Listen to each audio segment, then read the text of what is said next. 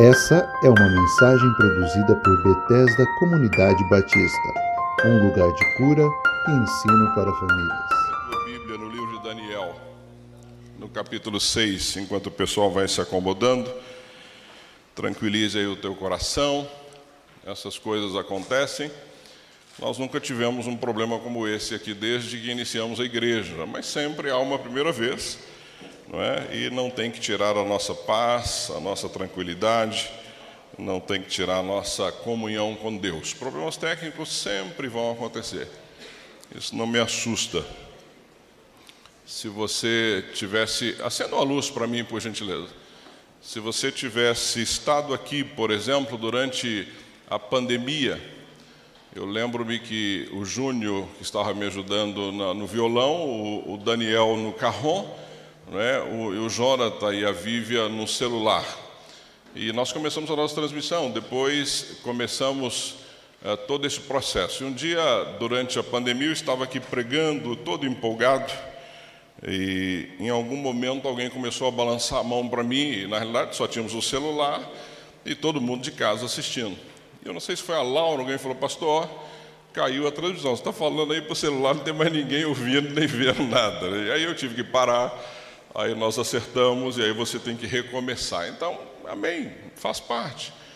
Eu, durante as minhas jornadas por Cuba, eu já fui em várias igrejas, várias, não uma ou duas, várias, que não tem um instrumento musical. Não tem microfone. E você tem que pregar, falar e cantar sem absolutamente nada. A Toninha foi comigo em igrejas que o instrumento que eles tinham, um negócio que eles giram para fazer um barulho e o culto não perde absolutamente nada. Talvez nós aqui no Brasil estejamos mal acostumados com a tecnologia, né, que é uma grande benção, não tem nenhum problema, mas temos que nos acostumar. E se uma hora não pudermos ter isso? Né, e se uma hora não pudermos ter um ar-condicionado, se uma hora não pudermos ter um microfone, se uma hora não pudermos ter um teclado, um violão e assim por diante, nós vamos continuar louvando, adorando, engrandecendo o nome do Senhor porque ele recebe o louvor e a adoração e a obediência que é gerada no nosso coração, não é? e que aí é expressado pela nossa boca, independente de termos instrumento ou não. Então, estou tranquilo, que a equipe de comunicação fique tranquila, que a igreja fique tranquila. Nós vamos terminar o culto da forma que o Senhor planejou. Nada disso pegou o Senhor de surpresa, absolutamente nada disso. Ele continua reinando, ele continua dirigindo, ele continua cuidando, independente daquilo que aconteça. Tá bom, queridos? Leia comigo então o capítulo 6 de Daniel. Diz assim o capítulo 6 de Daniel: Pareceu bem a Dário constituir sobre o reino a 120 sápratas que estivessem por todo o reino, e sobre eles três presidentes, dos quais Daniel era um, aos quais estes sátrapas dessem conta para que o rei não sofresse dano. Verso 3: Então mesmo Daniel se distinguiu destes presidentes e sátrapas, porque nele havia um espírito excelente, e o rei pensava em estabelecê-lo sobre todo o reino. Então os presidentes e os sátrapas, aqui sátrapas é um, como se fosse um governador, só para você entender. Então os presidentes e os sátrapas procuraram ocasião para acusar a Daniel a respeito do reino, mas não puderam achá-la nem culpa alguma, porque ele era fiel e não se achava nele nenhum erro nem culpa. Disseram, pois, estes homens: Nunca acharemos ocasião alguma para acusar a este Daniel, se não a procurarmos contra ele na lei de seu Deus. Verso 6: Então estes presidentes e sátrapas foram juntos ao rei e lhe disseram: Ó rei Dário, vive eternamente. Todos os presidentes do reino, os prefeitos e sátrapas, conselheiros e governadores concordavam em que o rei estabeleça um decreto e faça firme o interdito que todo homem que, por espaço de 30 dias, fizer petição a qualquer Deus ou a qualquer homem, e não a ti, ó rei, seja lançado na cova dos leões. Agora, pois, ó rei, sanciona o interdito e assina a escritura, para que não seja mudada, segundo a lei dos medos e dos persas, que se não pode revogar. Por esta causa, o rei Dário assinou a escritura e o interdito. Daniel, pois, quando soube que a escritura estava assinada, entrou em sua casa e, em cima, no seu quarto, onde havia janelas abertas ao lado de Jerusalém, três vezes ao dia se punha de joelhos e orava, e dava graças diante de seu Deus, como costumava fazer. Então aqueles homens foram juntos e, tendo achado Daniel a orar e a suplicar diante do seu Deus, se apresentaram ao rei. E a respeito do interdito real lhe disseram: Não assinaste o interdito que, por espaço de trinta dias, todo homem que fizesse petição a qualquer Deus ou a qualquer homem, não a ti, ó rei, fosse lançado na cova dos leões? Respondeu o rei e disse: esta palavra é certa, segundo a lei dos medos e dos persas, que se, que se não pode revogar. Então responderam e disseram ao rei: Este Daniel, que é um dos exilados de Judá, não faz caso de ti, ó rei, nem do interdito que assinaste. Antes, três vezes por dia, faço oração. Tendo o rei ouvido essas coisas, ficou muito penalizado e determinou consigo mesmo livrar a Daniel. E até o pôr do sol se empenhou para salvá-lo. Então aqueles homens foram juntos ao rei e lhe disseram: Sabe, ó rei, que é a lei dos medos e dos persas que nenhum interdito ou decreto que o rei sancione se pode mudar. Então, ó rei, então o rei ordenou que trouxesse Daniel e o lançasse na cova dos leões. Disse o rei a Daniel: O teu Deus, a quem tu continuamente serves, que, que te livre foi trazida uma pedra e posta sobre a boca da cova, selou-a o rei com seu próprio anel e com um dos seus e, e com os dos seus grandes, para que nada se mudasse a respeito de Daniel. Então o rei se dirigiu para o seu palácio, passou a noite em jejum e não deixou trazer à sua presença instrumentos de música e fugiu dele o sono. Pela manhã, ao romper do dia, levantou-se o rei e foi com pressa à cova dos leões. Chegando-se ele à cova, chamou por Daniel com voz triste. Disse o rei a Daniel: Daniel, servo do Deus vivo, dar-se-ia o caso de que teu Deus, a quem tu continuamente serves, tenha podido livrar-te dos leões? Então Daniel falou ao rei: Ó oh, rei, vive eternamente. O meu Deus enviou o seu anjo e fechou a boca dos leões para que não me fizessem dano, porque foi achado em mim inocência diante dele também contra ti, ó rei, não cometi delito algum. Então o rei se alegrou sobremaneira e mandou tirar Daniel da cova. Assim foi tirado Daniel da cova e nenhum dano se achou nele, porque crera no seu Deus. Ordenou o rei e foram trazidos aqueles homens que tinham acusado a Daniel e foram lançados nas covas, na cova dos leões, ele, seus filhos e suas mulheres, e ainda não tinham chegado ao fundo da cova e já os leões apoderaram-se deles e lhes esmigalharam todos os ossos. Então o rei Dário escreveu aos povos, nações e homens de todas as línguas que habitaram em toda a terra: paz vos seja multiplicada.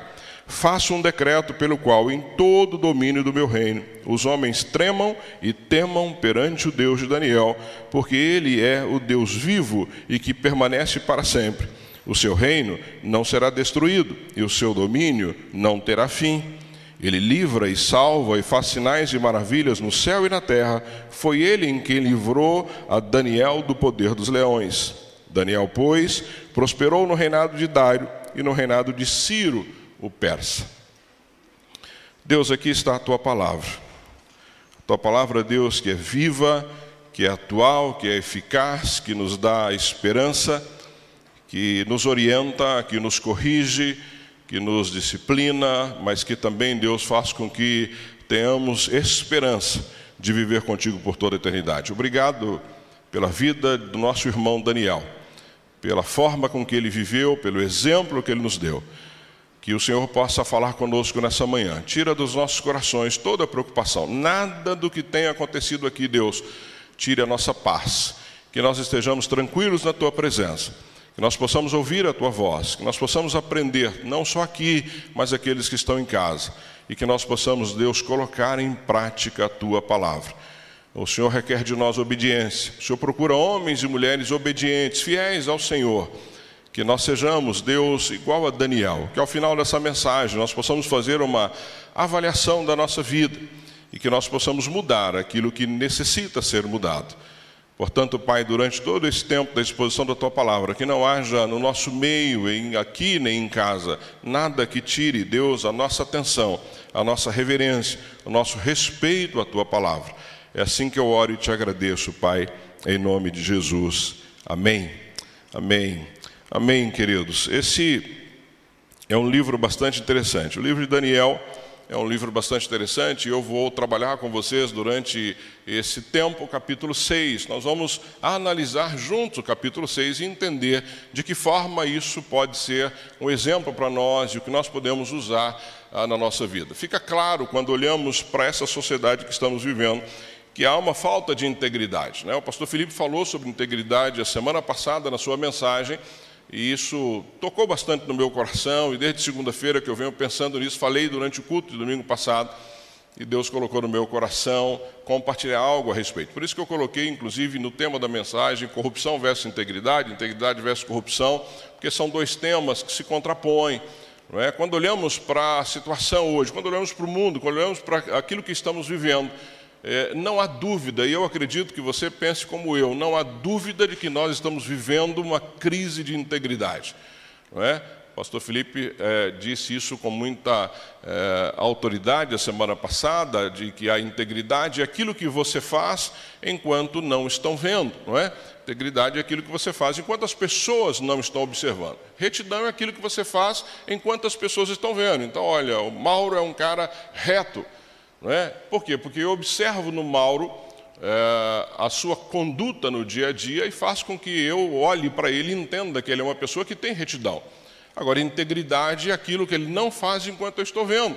Integridade é aquilo que ele faz enquanto todo mundo uh, está ausente da cena, do lugar de onde ele está, mas que Deus observa, que Deus vê o tempo todo. Olhamos hoje para a política, não é? Não só no Brasil, mas a política mundial. Há uma falta de integridade é, tremenda quando pensamos hoje no meio político. Estamos vivendo uma crise de identidade. E essa crise não é nova, ela não é algo ah, que começou hoje, ela já vem há muito tempo.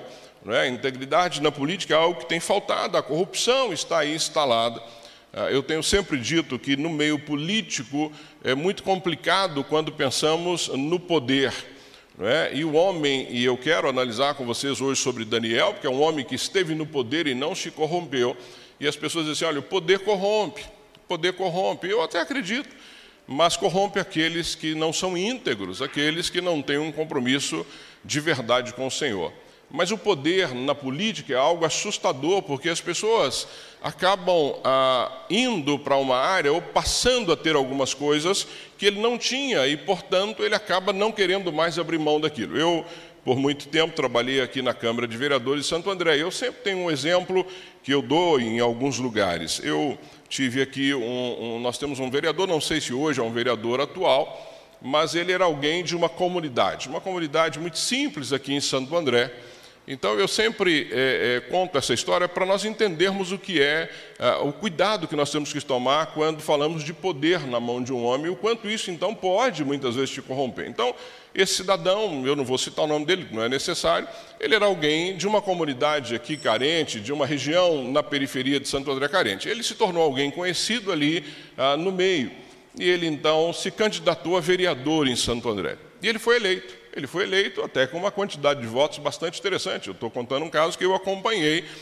E ele, então, eh, até, para vocês terem uma ideia, eh, os vereadores tomam posse dia 1 de janeiro né, do ano eh, que eles vão assumir o cargo e durante quatro anos eles são vereadores. Então, imagine que esse homem que eu estou dizendo para você, até o dia 31 de janeiro daquele ano, ou até durante a campanha, ele era pouco conhecido, ou seja, ele era alguém é conhecido na sua comunidade, na sua região, no seu bairro, mas não era alguém conhecido em toda a cidade. Né?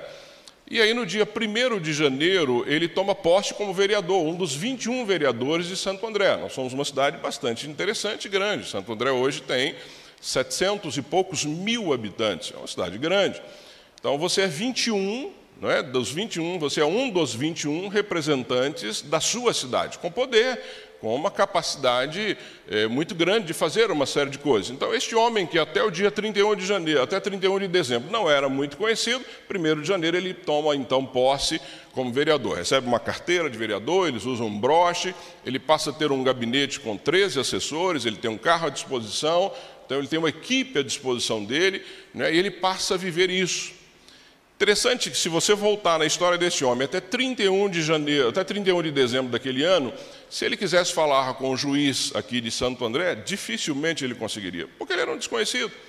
Se ele quisesse falar com o prefeito, dificilmente ele seria recebido, ou seja, ele não conseguiria ter acesso às, às, autoridades da cidade, porque a gente sabe a dificuldade que é. Se você é um desconhecido, você entra numa agenda, vai ter que aguardar, e não é uma agenda rápida para você falar, e depende do motivo, porque dependendo do que você vai falar, vão te passar para alguém, para um secretário, para um assessor e assim por diante. Mas esse homem, que até 31 de dezembro daquele ano era um desconhecido, a partir de 1 de janeiro, a secretária dele, porque ele também passa a ter uma secretária que vai assessorá-lo em tudo que ele precisa, ele simplesmente pede para a secretária e diz assim: Você pode, por gentileza, ligar para o juiz aqui de Santo André, que eu quero ter uma audiência com ele? E a secretária pega o telefone, liga para a secretária do juiz e diz assim: O vereador fulano de tal precisa falar com o senhor. Claro que o juiz vai colocar na agenda, ele é uma autoridade da cidade. Se ele quiser entrar no gabinete do prefeito, que até o dia 31 de dezembro ele não tinha acesso, ele simplesmente vai lá, alguém fala assim: olha, prefeito, o vereador está aqui. Ele entra. Ele entra numa churrascaria, não é?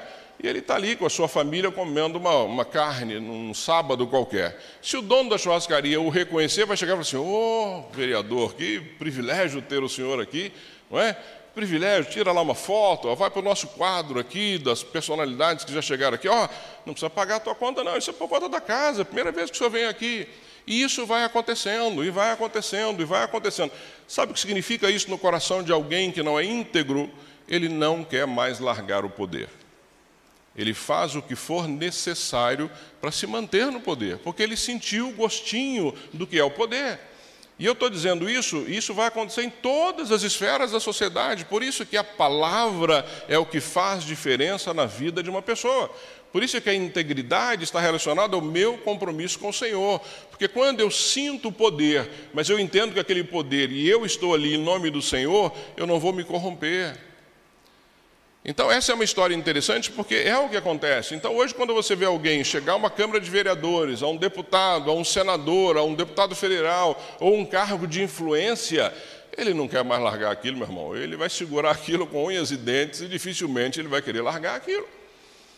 Então, é nós entendermos qual é a crise que nós estamos vivendo, porque se nós não tivermos neste meio homens e mulheres íntegros de fato, nós vamos ter problema sempre, porque essas pessoas vão viver para elas e não para o reino. Elas vão estar ali tentando defender os seus valores e não os valores do reino e assim por diante. Então, estamos enfrentando uma crise séria de integridade é, no meio político. Temos hoje uma crise séria de integridade na família. Olha o que estamos vivendo hoje quando pensamos em família.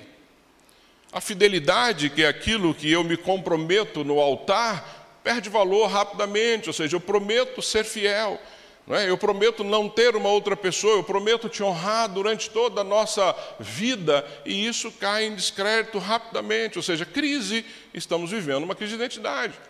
Quando olhamos hoje o relacionamento de pais e filhos, e nós vamos começar aqui, ah, já fica aqui uma deixa para você, nós vamos começar às quartas-feiras algumas lives que eu e o pastor Felipe vamos fazer com alguns convidados, tratando temas específicos. Mas, por exemplo, quando pensamos hoje na relação pais e filhos, é uma luta. É uma luta, falta integridade, falta respeito, falta uh, liderança daqueles que devem ter, falta obediência daqueles que devem ser obedientes, segundo essa palavra. Estamos vivendo hoje uma crise muito grande de integridade na família, ou seja, os valores do mundo que está aí perdido, caído, tomando conta das nossas casas. E eu não estou aqui dizendo de pessoas que não têm compromisso com o Senhor, pelo contrário, são pessoas comprometidas com o Senhor mas estamos vivendo dentro das nossas casas um padrão que não é o de Deus. Então isso é falta de integridade. Falta de integridade moral. Integridade moral. Hoje um dos programas mais assistidos neste país chama-se BBB. Impressionante. Quem vence aquele programa fica milionário. Quem põe aquele dinheiro lá não é a emissora de TV, são as pessoas que assistem. Agora, o que, que o BBB hoje mostra para mim para você, amados? Mostra promiscuidade, uma crise moral, pessoas ali festejando, embriagadas. Você abre hoje o site da Globo, por exemplo, você só tem chamadas do BBB. Você vai no Facebook, tem chamadas. Então, falta integridade moral no nosso país. Ontem eu assisti uma palestra muito, mas muito interessante, é um tema que eu quero trazer aqui é, um pouco mais para frente. e ele disse que é um pastor, e ele falou que ele estava assistindo uma aula de psicologia, e a professora colocou lá umas cenas para os alunos, e cenas fortíssimas, né, eh, relacionadas à vida sexual, era um tema que eles estavam assistindo, e ele abaixou a cabeça. E aí a professora, sabendo que ele era um pastor, né, e aqui eu não estou dizendo porque é pastor, mas isso tem que ser a postura de qualquer discípulo de Jesus, ela tocou no ombro dele assim, por quê? Você está com algum trauma? Diz que ele estava com alguma situação que não pudesse ver aquilo. Ele falou, não, isso é escolha. Eu escolho não ver essas coisas. Porque eu não quero me contaminar com elas. Ou seja, integridade significa que eu escolho o que eu vou ver ou não. Integridade significa que eu escolho o que eu vou ouvir ou não. Integridade significa que eu escolho estar no ambiente ou não, é escolha minha. E isso está em falta no nosso país e no mundo em geral. E aí, quando olhamos para a palavra de Deus, que é a nossa regra de fé e prática, é o nosso manual, é ele que nós devemos seguir, olhamos para José. Amado, José foi íntegro a ponto de preferir a prisão do que se deixar levar por um pecado. E foi um homem injustamente não é, acusado, mas ele optou por ficar preso do que entrar naquela barganha, naquela, naquele relacionamento. Ou seja, isso é integridade. Jeremias preferiu a prisão à popularidade. Se você ler o livro de Jeremias, do profeta Jeremias, você vai chorar junto com ele. Um homem que não foi poupado em nenhum momento, mas escolheu continuar sendo íntegro na presença do Senhor. João Batista Perdeu a cabeça para manter a integridade. Perdeu, literalmente, perdeu a cabeça e se manteve íntegro naquilo que Deus havia colocado no coração dele. Davi era um homem íntegro, mas constantemente caía nas armadilhas da sedução. É um outro exemplo que nós podemos entender, ou seja, de integridade, que muitas vezes você cai nas armadilhas que são colocadas aí é, para você. Então, essa é a crise que nós estamos olhando hoje. Por isso que o meu tema é integridade versus corrupção, porque é, há uma corrupção não é, generalizada em todos os segmentos hoje da nossa sociedade. Por isso é tão sério nós pensarmos e buscarmos na palavra de Deus homens que possam ser referências para nós, para dizermos assim: é assim que eu quero ser, é assim que eu quero caminhar, é dessa forma que eu vou seguir. E Daniel é este homem que eu quero com vocês hoje pensar a respeito. Voltando então ao capítulo 6 aí de Daniel. Daniel é um homem íntegro no meio de um lamaçal de corrupção. É só observarmos aí, a Babilônia havia caído, né? você vai lembrar que a Babilônia então levou cativo todo esse, esse povo ah, da tribo de Judá, ou seja, houve uma invasão, caiu Jerusalém, e eles estão cativos na Babilônia. Aqui já é um outro reinado, e eu vou explicar isso na sequência da minha mensagem, mas Daniel está aí no meio de uma corrupção, no meio de uma corrupção tão grande que, se você observar dos versos 1 ao 6, diz assim: Pareceu bem a Dário construir sobre o reino a 120 sátrapas que estivessem por todo o reino. Então, aqui você vai ver até o verso 6 que Dário, então, sai daquele modelo babilônico de que o rei era o todo-poderoso, era eh, tinha poder sobre a vida das pessoas e o que ele dizia, não é, era lei. E Dário então decide estabelecer no seu reino um modelo mais democrático, ou seja, um modelo onde você tem governadores, onde você tem presidentes, onde você tem de alguma forma várias pessoas te ajudando a conduzir, a cuidar daquele povo. É um modelo interessante, é um modelo, né, talvez muito parecido com o modelo que nós temos hoje. Né? Nós temos aí a figura do presidente, os seus ministros, as, os demais poderes no país. Então, Dário aqui, ele de alguma forma, ele tenta fazer isso, fazer com que isso funcionasse, porque aquele império babilônico, ele havia caído. Mas quando você percebe o modelo que tinha sido mudado, o novo modelo adotado, o que, que ele mudou? Nada. Quando olhamos a, a própria história, o que, que esses homens tentam? Eles tentam de toda forma uh, criar um problema muito grande, ou seja, de novo, é? o reino estava corrompido. De novo, as pessoas estavam aí é, se corrompendo, ou seja, mudou-se a figura, mas não mudou-se as pessoas. Mudou-se a figura, mas não mudou o coração das pessoas. Ou seja, se não houver uma mudança no coração, não muda absolutamente nada. Você pode usar outro nome, outro modelo, outro título, mas a corrupção continua entranhada ali é, no coração daquelas pessoas. Daniel nos mostra que é possível ser íntegro mesmo cercado por um mar de lama de corrupção. Ou seja, de novo, qual é a postura de Daniel aqui? Manter a sua integridade no meio de corruptos. E é, se você parar para pensar, nós estamos falando aqui de três presidentes, não é? Então ele, ele colocou lá 120 sátrapas e depois três presidentes. Daniel era um deles. Então nós estamos falando de 122 pessoas, excluindo Daniel, que se corromperam.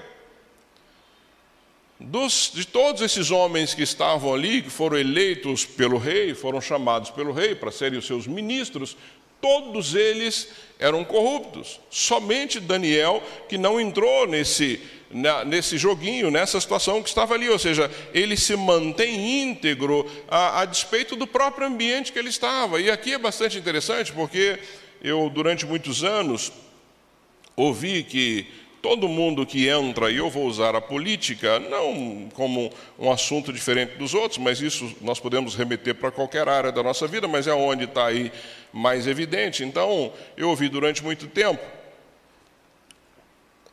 que diziam assim: não, qualquer um que entrar na política se corrompe. Isso é uma história que a gente ouve aí no país inteiro. Infelizmente, infelizmente, a gente vê isso com muita frequência. Pessoas que se dizem íntegras entram para o meio político e rapidamente você vê histórias terríveis a respeito. Não eram íntegros. Não eram íntegros. Se fossem íntegros, teriam perdido a cabeça como João Batista. Se fossem íntegros de fato, teriam ido para a prisão injustamente. Quem é íntegro, amados, não vai se corromper, não importa o ambiente, é o que aconteceu com Daniel. Olha o ambiente que Daniel estava, ou seja, um contra 122. E ele se corrompeu, se entregou? Não, ele se manteve íntegro, até porque a base da integridade de Daniel era a sua fidelidade com Deus. Ou seja, qual é a base da nossa integridade? Quem eu era e quem eu sou. Não é isso? Você precisa lembrar de quem você era e quem você é hoje. Então, manter-se fiel hoje é a base da tua integridade e a tua fidelidade a Deus, não ao sistema, não ao governo, não ao meio, não às pessoas, mas a Deus. Então, Daniel se manteve íntegro no meio de toda essa corrupção porque ele tinha um compromisso com Deus. Não era com o rei, não era com os demais governadores, não era com os presidentes, não, era com Deus. Por isso é que ele se manteve íntegro. Olha a história dos amigos de Daniel que foram jogados lá eh, na, na, na, nas chamas, não é? Foram jogados no meio das chamas ardentes, foram jogados ali naquela cova cheia de fogo, e, no entanto, esses homens se mantiveram íntegros. É só você observar o que esses rapazes fizeram quando eles foram lançados ali naquela fogueira. Ou seja, eles foram lançados numa fornalha porque não se corromperam porque não se dobraram a um, uma estátua que havia sido construída, está aí no, no capítulo 3, uma hora você pode ver com mais calma. Ou seja, de novo, os amigos de Daniel, eles tentam, porque também não se corromperam com o meio, constrói-se uma estátua e lá os amigos bajuladores do rei combinam com o rei que todo mundo tem que se dobrar perante aquela estátua. E eles se dobram? Não. Não. Quando o rei os chama, ele diz assim: Não, rei, nós não vamos nos dobrar. Nós servimos a um único Deus. E foram jogados na fornalha. E o que aconteceu com eles? Nem a roupa queimou. Poderiam ter morrido? Poderiam. Poderiam. João Batista não. Deus não livrou João Batista, ele perdeu a cabeça. José foi preso e ficou preso, não uma, duas, e ficou preso um bom tempo. Ou seja, se manter íntegro de forma correta não significa que você não vai sofrer, não. Deus livra alguns, outros vão morrer, e assim nós vamos caminhando, porque o que nos espera na eternidade, amados. É lá. Aqui vamos ter dificuldade, sofrimento, uma série de coisas. Mas ele se manteve íntegro, então a base da integridade de Daniel, de José, era a, tua, era a fidelidade deles com Deus. A vida de Daniel nos prova que um homem pode se manter íntegro, mesmo quando é vítima de conspiração mesmo quando é vítima. Porque muitas vezes, amados, nós justificamos alguma coisa na nossa vida porque, ah, porque eu estava sendo perseguido, ah, porque armaram contra mim, ah, porque fizeram tal coisa. Ou seja, nós justificamos a falta de integridade em função do acontecimento. Olha o que acontece com Daniel aqui nos versos 4 e 5. Então os presidentes e os sátrapas procuraram ocasião para acusar a Daniel a respeito do reino, mas não puderam achá-la nem culpa alguma, ou seja, eu acredito que eles tenham feito ali uma CPI na vida de Daniel. Tentaram de toda forma para acusar Daniel. Não acharam nada. Nada, absolutamente nada. Nem culpa alguma, porque ele era fiel. Fiel ao quem? Ao rei? Não. Era fiel a Deus.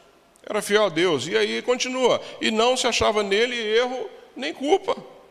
Aí no 5, disseram, pois, esses homens: Nunca acharemos ocasião alguma para acusar a este Daniel, se não a procurarmos contra ele, aonde? Na lei do seu Deus. Eles sabiam que a única coisa que eles podiam tentar contra Daniel era alguma coisa no relacionamento dele com Deus. E a ideia de buscar ocasião para acusar Daniel é pretexto. Vamos achar um pretexto para acusar Daniel. Amado, se você hoje quer viver uma vida íntegra na presença do Senhor, você não pode ter na sua vida nada é, para alguém apontar o dedo para você. É assim que funciona. A sua vida tem que ser uma vida limpa, íntegra de fato, na presença do Senhor. Era o que acontecia com Daniel. Fizeram um levantamento e não acharam nada contra ele, ou seja, as circunstâncias alteraram aí as convicções de Daniel? Não alteraram nada. Será que ele não sabia que esses homens estavam procurando? Claro que ele sabia que eles estavam tentando de alguma forma, porque ele incomodava.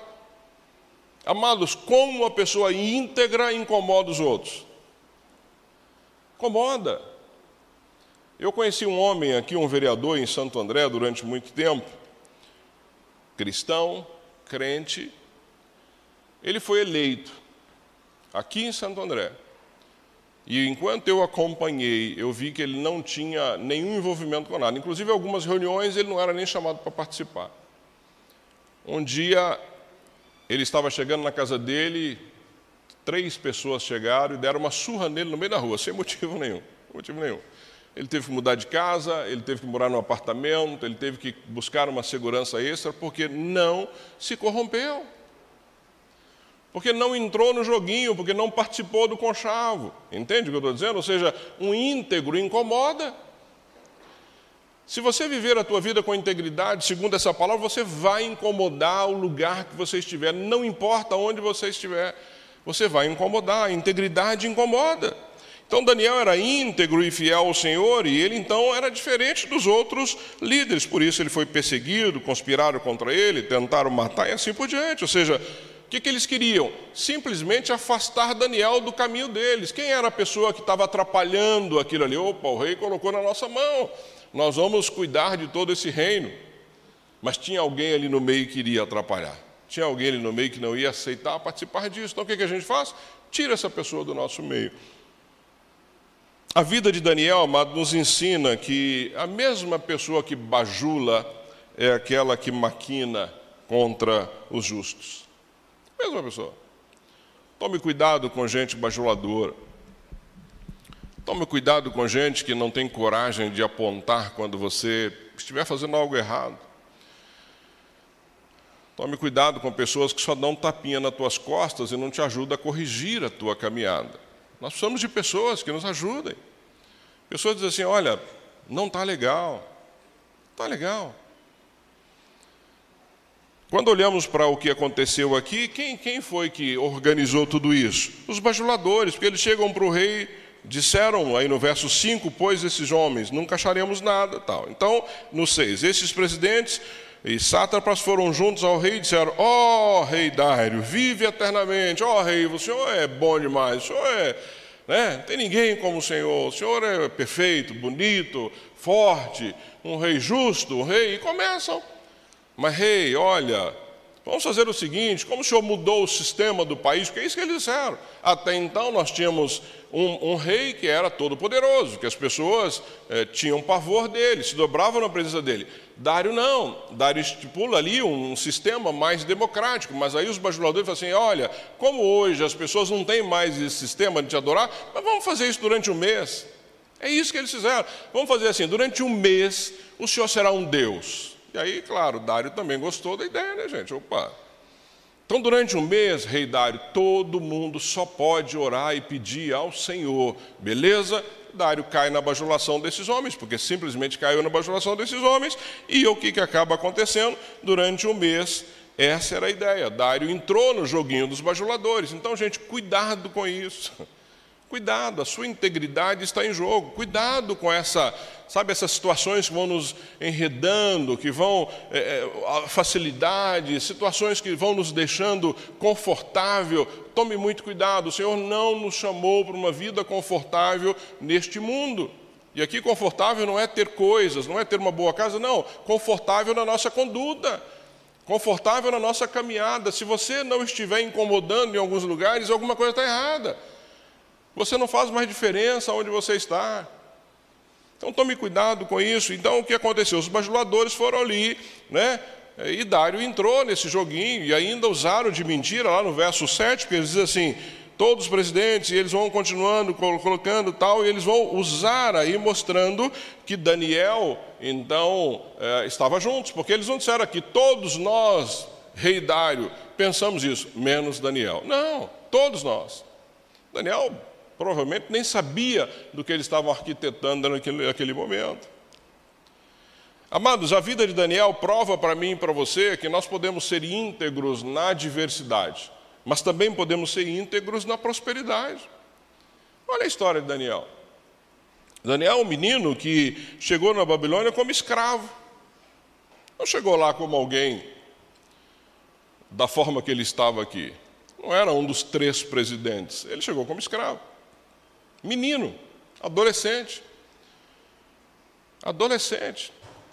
Qual foi a primeira postura de Daniel que todo mundo aqui conhece? Separado para aprender sobre tudo o que estava acontecendo ali, separado para aprender línguas, história, separado para servir ao rei. O rei manda servir a ele o que? Melhor comida, melhor bebida. Eles seriam servidos da mesa do rei. Daniel sabia que parte daquela comida, ou quase toda aquela comida, não iria fazer bem, até porque haviam proibições e ele não queria se contaminar com aquilo. Daniel não aceitou a comida do rei. Daniel não aceitou o delivery do rei. Fica tranquilo, Daniel, a gente manda entregar na tua porta. O motoqueiro chega aí, toca a campainha, você vai receber uma quentinha aí, uma quentinha especial, quentinha do rei, com tudo que você precisa. O que, que Daniel fez dos seus amigos? Não, não, não, não quero. Não quero me contaminar com isso. Mas qual é a proposta? A proposta é: olha, sirva para a gente só água e legumes. E se em dez dias nós não estivermos melhor do que os outros, você então tome a medida que você entender. O que, que Deus fez? Honrou a integridade de Daniel e dos seus amigos. E aqui é muito interessante, amados, porque Daniel é um adolescente. Então, quem diz que os nossos adolescentes não podem tomar decisões sábias?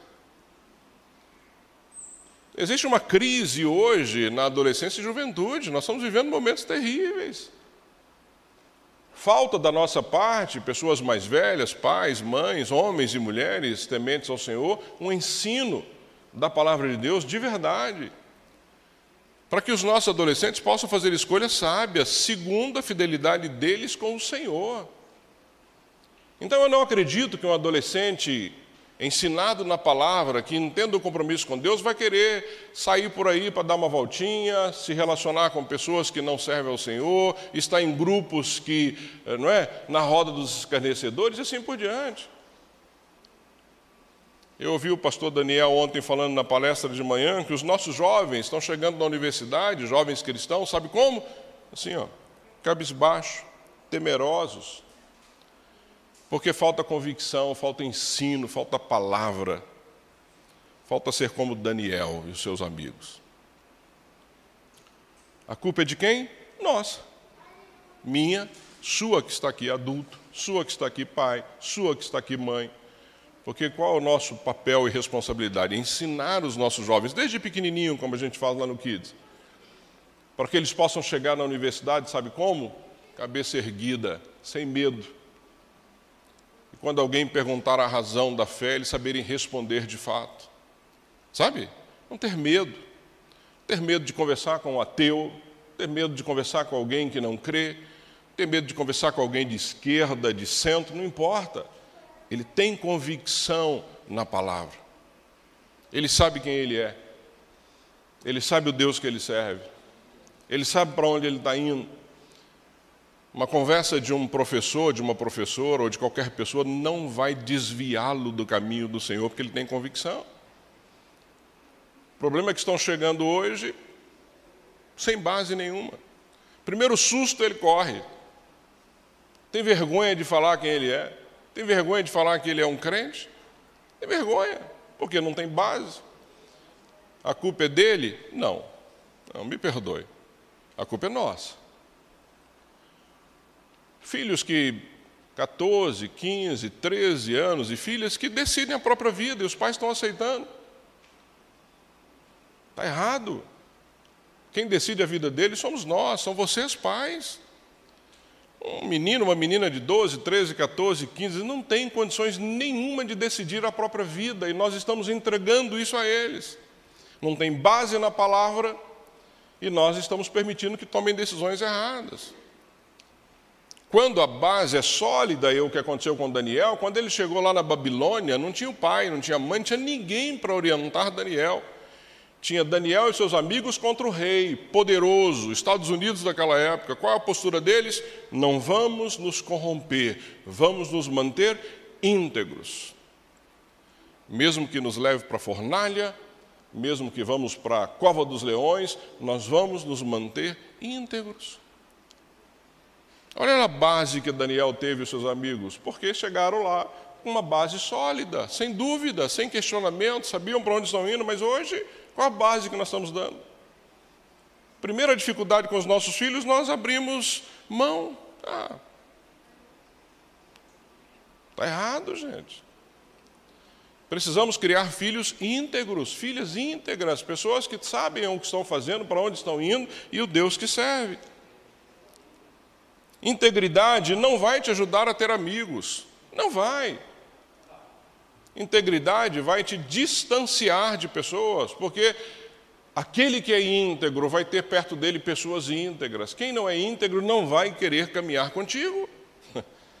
Então, se você está disposto aí a ser popular, tome cuidado, porque talvez a tua popularidade tire a tua integridade. Tome cuidado. Daniel incomodava a equipe de governo de idade. Essa é a verdade. Poxa, mas seria bom se nessa equipe tivesse metade de crente metade de não crente, porque aí a coisa seria igual. Olha, era um contra 122. Um. E esse um fez toda a diferença. Esse um não se corrompeu. A vida de Daniel, amados, prova que integridade implica em fazer o que é certo quando ninguém está olhando, ou quando todos estão transgredindo. De novo, Daniel nos mostra que você pode ser íntegro e deve ser íntegro quando ninguém está vendo. Quando ninguém está vendo. Porque uma pessoa íntegra, ela quer agradar quem? A Deus. Não as pessoas que estão à sua volta, não a galera, não os nossos amigos, uma pessoa íntegra não depende de elogios, não muda a sua rota por causa de críticas. Hoje é impressionante, hoje nós temos aí as redes sociais, virou uma terra de ninguém, uma batalha campal. E se não tomar cuidado, você vai de acordo com o que você está vendo, de acordo com o que você está acompanhando. Ou seja, as pessoas não têm uma base sólida para afirmar aquilo que estão defendendo biblicamente. Amados, defender algo que não está na Bíblia é burrice. Defender algo só porque você pensa que é legal e não é bíblico não é inteligente. Então eu e você, crentes, temos que defender aquilo que é bíblico, somente aquilo que não é bíblico não defendo. Não tem integridade, não conte comigo.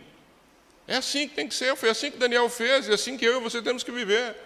Ah, pastor, mas se eu fizer isso, não vou ter gente, não vou ter amigo, não vou ter seguidor, não vou ter like, não vou ter. Não tenha, perca a tua cabeça. Mas mantenha-se íntegro com o Senhor. Foi isso que Daniel fez. Daniel manteve-se íntegro mesmo quando todo o governo foi contra ele. Todo mundo manteve firme. Piedade, amigos, não é impedimento para a grandeza e promoção. Daniel na Babilônia e José no Egito são exemplos dessa verdade. Então, erra aqueles que, para galgar degraus, seja na fama, em qualquer lugar, ou para se promover, ou para se exaltar, acaba abrindo mão da sua integridade. Se você ler todo o livro de Daniel, você vai ver que Daniel abençoou quatro reinos. Impressionante a vida de Daniel. Impressionante. Esse cara não se dobrou um minuto. E ficou durante quatro reinados. E não ficou em posição de escravo lá no porão, não. Ficou em posição de destaque. Abençoou reis. É só você ver a postura dos reis. O rei jogou Daniel lá na cova dos leões, coração apertado, porque se deixou levar pelos seus bajuladores, assinou o decreto, não tinha como voltar atrás, mas ele queria jogar Daniel lá. Não, claro que não. Então Daniel abençoou aquele rei, abençoou os reinados que ele participou, abençoou a pessoa íntegra, abençoa o meio onde ela está. É isso.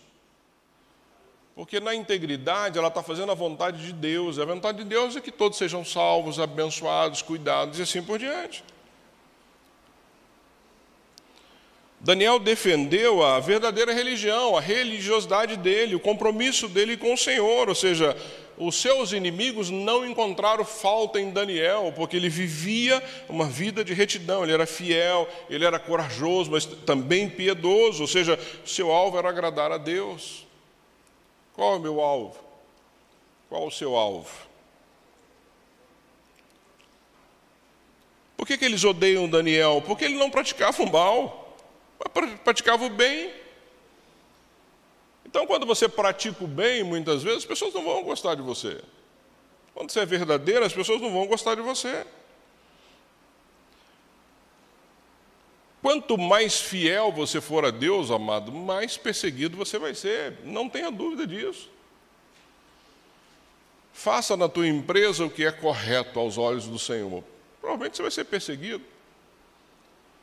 Viva de fato esta palavra, provavelmente você vai ser perseguido.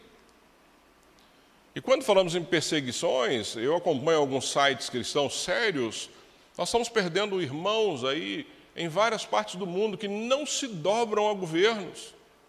Não se dobram, estão perdendo a vida de fato.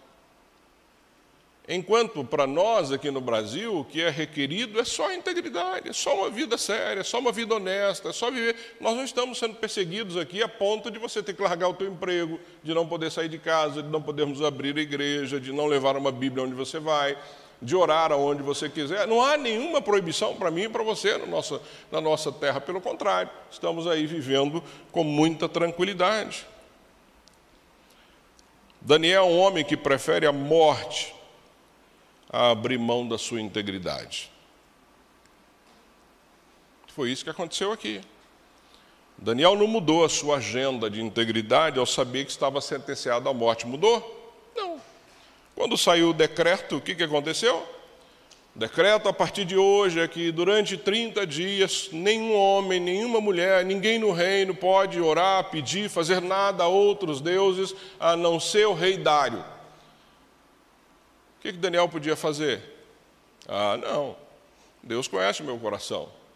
30 dias eu posso ficar, não é assim? Ah, não, 30 dias sem orar? Deus sabe que eu sou fiel. Eu já interpretei lá atrás o sonho do rei, olha o que eu já fiz por esse reino, olha quem eu sou, olha onde eu estou, olha o quanto eu já dei para o Senhor.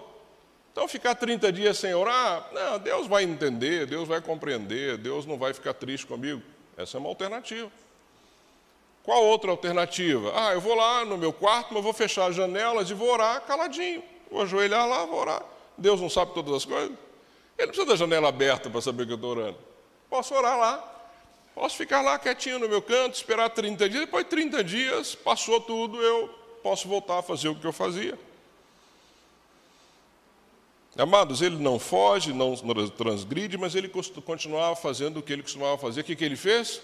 Foi lá para o quarto dele, abriu a janela para a direção de Jerusalém, dobrou o seu joelho no chão e orou da forma que ele fazia.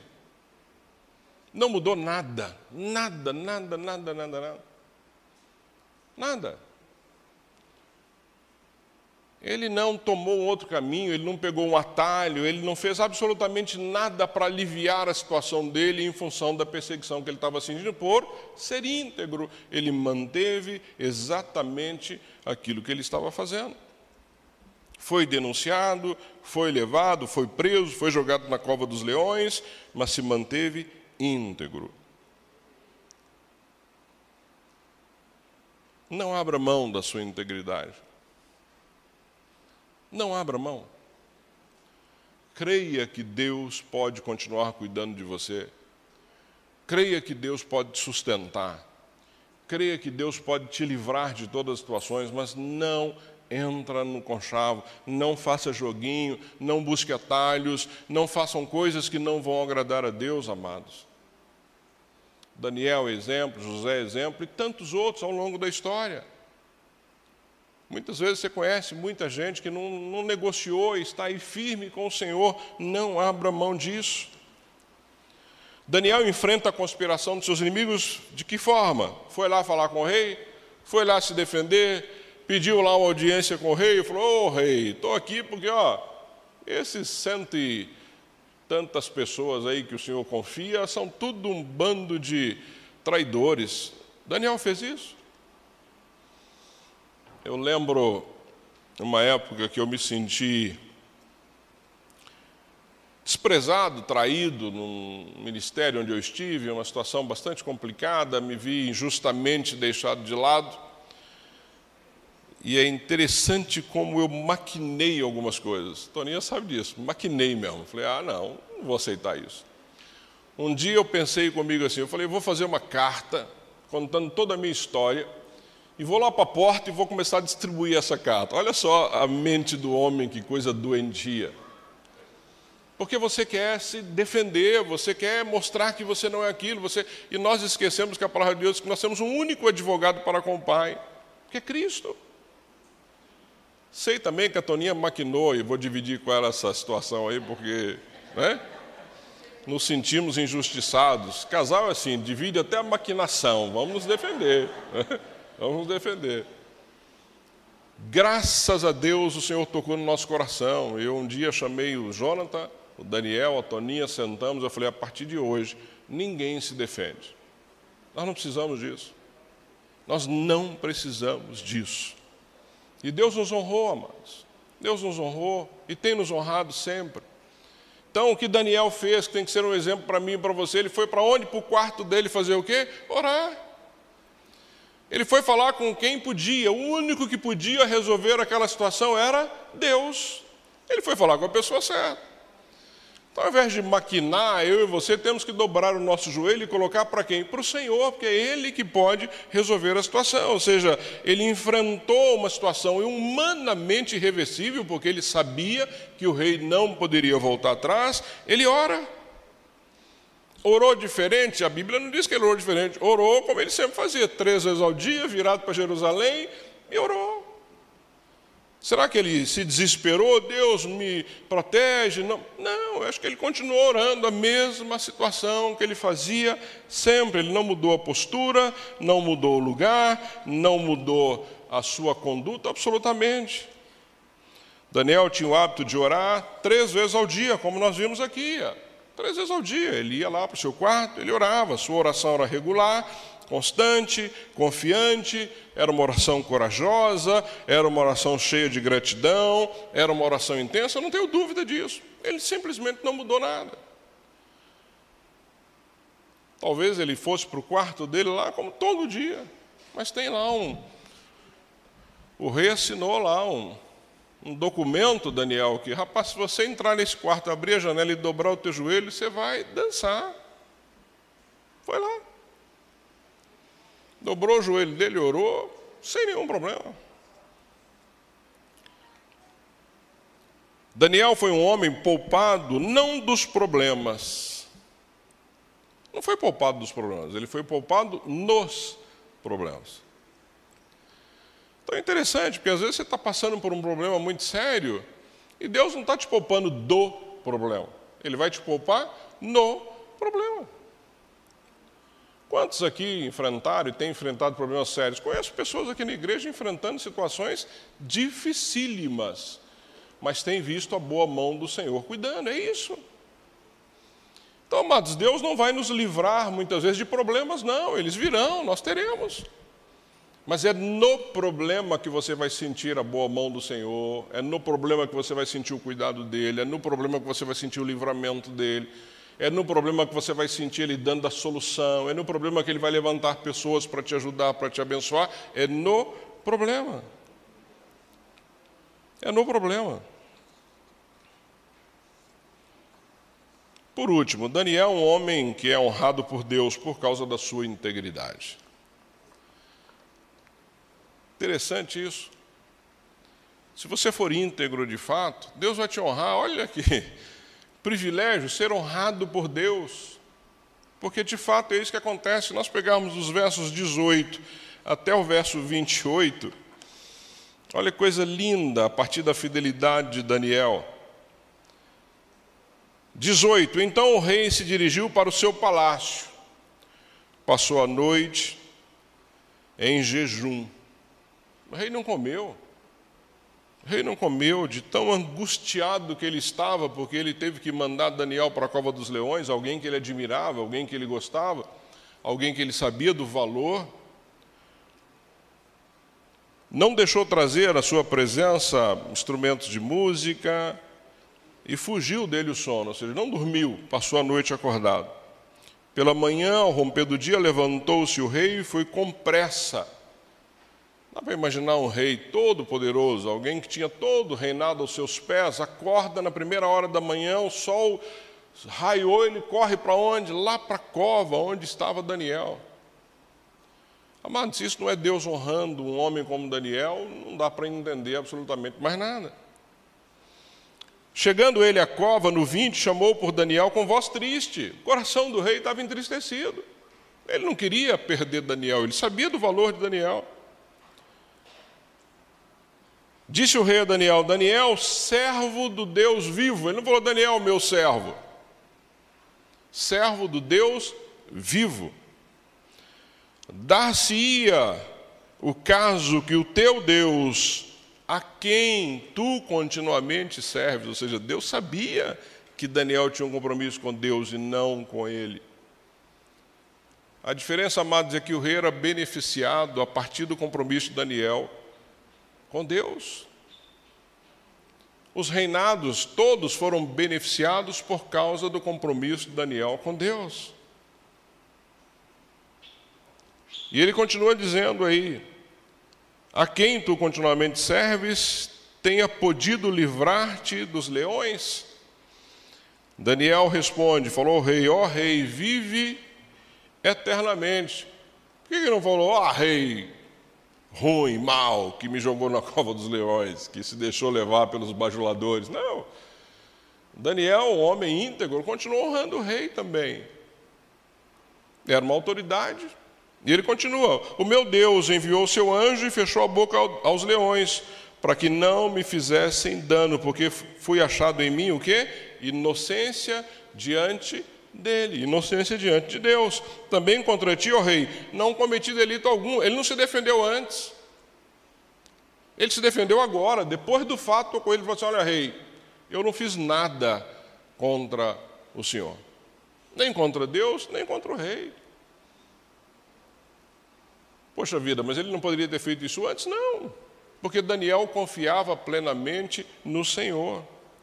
E aí você vai ver que o rei então escreve um decreto, lá no 26, faço um decreto pelo qual de todo, em todo o domínio do meu reino, os homens tremam e temam perante o Deus de quem?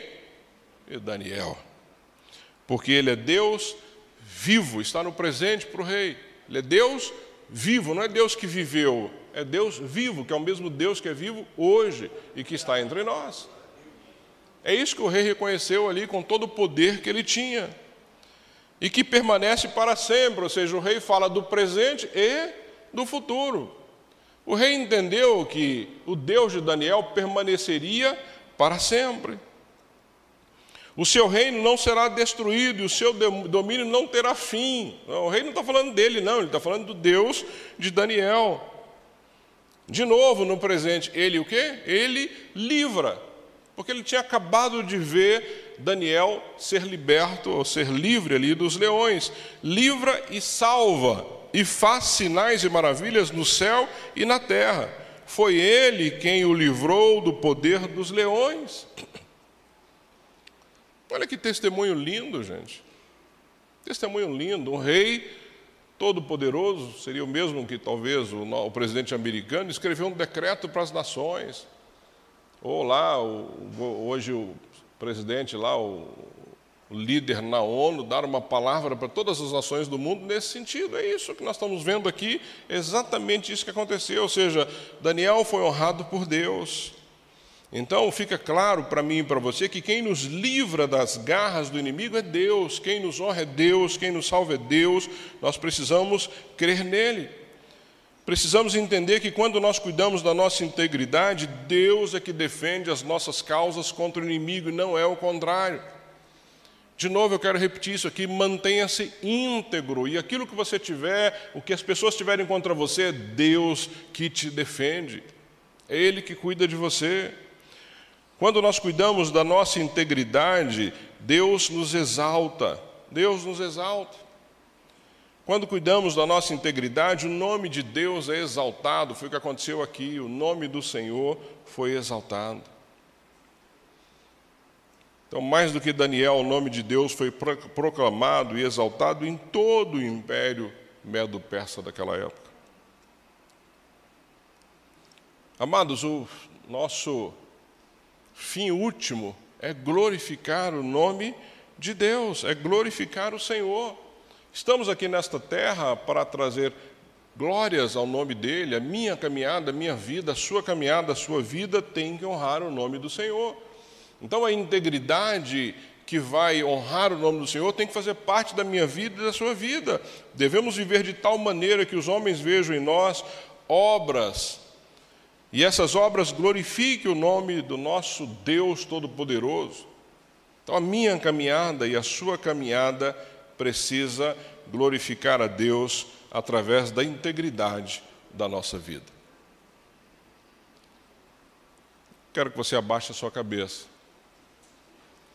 Quero te encorajar, de todo o meu coração, que você seja alguém íntegro de fato que você não entre nas bajulações, que você não tenha receio de ser íntegro ao Senhor a despeito do que acontece à sua volta. E se você tem algo que você precisa reconhecer, que você reconheça. Se tem algo que você entendeu agora que você não está fazendo, que não é correto aos olhos do Senhor, assuma um compromisso com Ele, não tenha medo não seja financeiro, seja moral, seja familiar, seja social, não importa. O nosso Deus é um Deus que se importa conosco em todas as nossas áreas, e o que Ele quer de nós é de fato integridade. Mas para isso você tem que dar um passo, para isso você tem que decidir, como Daniel, como seus amigos, como José, né? decidir não se contaminar, decidir não se corromper, decidir pagar o preço, como João Batista. Então, ore aí ao Senhor, coloque para o Senhor o que está no teu coração. Deus, mais uma vez, nós aqui no presencial e também os que estão em casa, nós nos alegramos com a tua palavra. Tua palavra, Deus, ela nos orienta, ela nos corrige, ela nos alerta, como foi nessa manhã. Um alerta da tua parte, Deus, para a minha vida, para a vida de cada um aqui presente nesse auditório, para a vida daqueles que estão em casa. Nós devemos e precisamos ser íntegros na tua presença. Deus, hoje vivemos num país corrompido em todas as áreas familiar, política, moral, aonde nós vemos, Pai, a gente vê uma crise de identidade, uma crise de integridade, uma crise onde as pessoas preferem, Pai, eh, buscar atalhos, fazer aquilo que é mais fácil, ao pagar o preço de não se corromper com o sistema que está aí.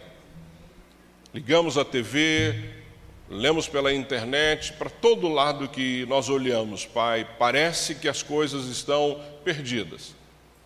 Mas da mesma forma que Daniel, ali, Pai, contrariando 123, 122 homens, nós precisamos contrariar o sistema que está aí, Deus, e viver de forma íntegra, não importa as circunstâncias à nossa volta.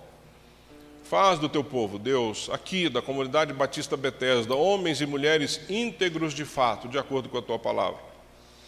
Que a mudança, Deus, comece na nossa casa, que a mudança comece na nossa vida, Pai. Aqui eu não vou orar por uma situação em toda a igreja brasileira, porque todos os pastores precisam cuidar do rebanho que Deus colocou ao seu cuidado. Hoje, Pai, em especial, eu quero orar pela comunidade Batista Betesda, por este povo que está aqui, por aqueles que estão em casa, que o Senhor faz de nós, faça de nós, Deus, homens e mulheres íntegros, que nós estejamos realmente dispostos a pagar o preço.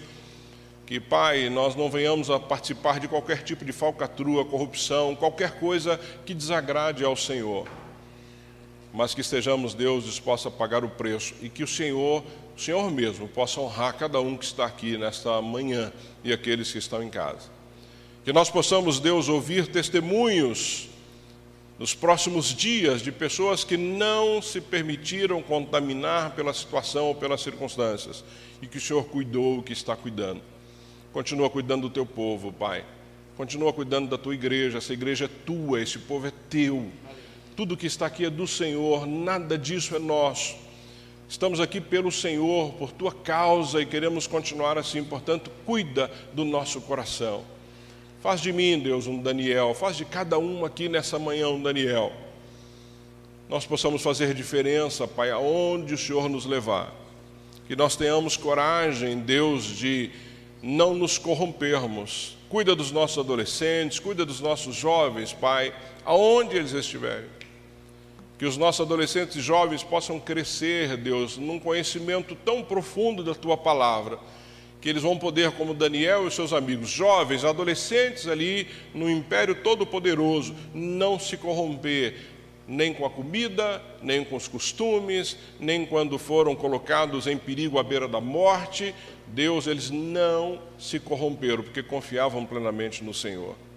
Que a nossa confiança esteja 100% no Senhor que os nossos jovens, Deus, possam chegar na universidade preparados para encarar toda e qualquer circunstância e poder compartilhar o motivo da fé, poder compartilhar porque entregar a vida ao Senhor, poder compartilhar porque serve ao Senhor, poder compartilhar, Deus, porque são discípulos de Jesus. Livra os nossos adolescentes jovens, Pai, de pessoas bajuladoras, Livra os nossos adolescentes jovens, Deus, de querer participar de situações que não agradam ao Senhor só para se sentirem aceitos, porque já foram aceitos pelo Senhor. O Senhor é suficiente para nós. Oh, Pai, não permita que os nossos jovens e adolescentes possam, Deus, estarem aí envolvidos em situações que tragam, Deus, desgraça nas suas caminhadas ou que os afastem do Senhor. Ajuda cada pai da nossa igreja, cada mãe a se manter íntegro também nas suas famílias, para que elas possam ser famílias, Deus, como um lugar seguro numa sociedade falida como a nossa. Ajuda as nossas famílias aqui, Deus, a caminharem e crescerem na tua palavra e na dependência do Senhor. Entregamos ao Senhor tudo aquilo que ouvimos aqui. Que o nosso coração nessa manhã, Pai, tanto aqui quanto em casa, tenha sido um terreno fértil que a tua palavra, Deus, possa entrar e germinar e crescer e fazer toda a diferença na nossa vida. É assim que eu oro, Pai, como pastor dessa igreja, clamando para que sejamos todos íntegros no Senhor. Ajuda-nos nisso, Pai. Queremos fazer a tua vontade, somente a tua vontade. Eu oro no nome de Jesus. Amém. Amém.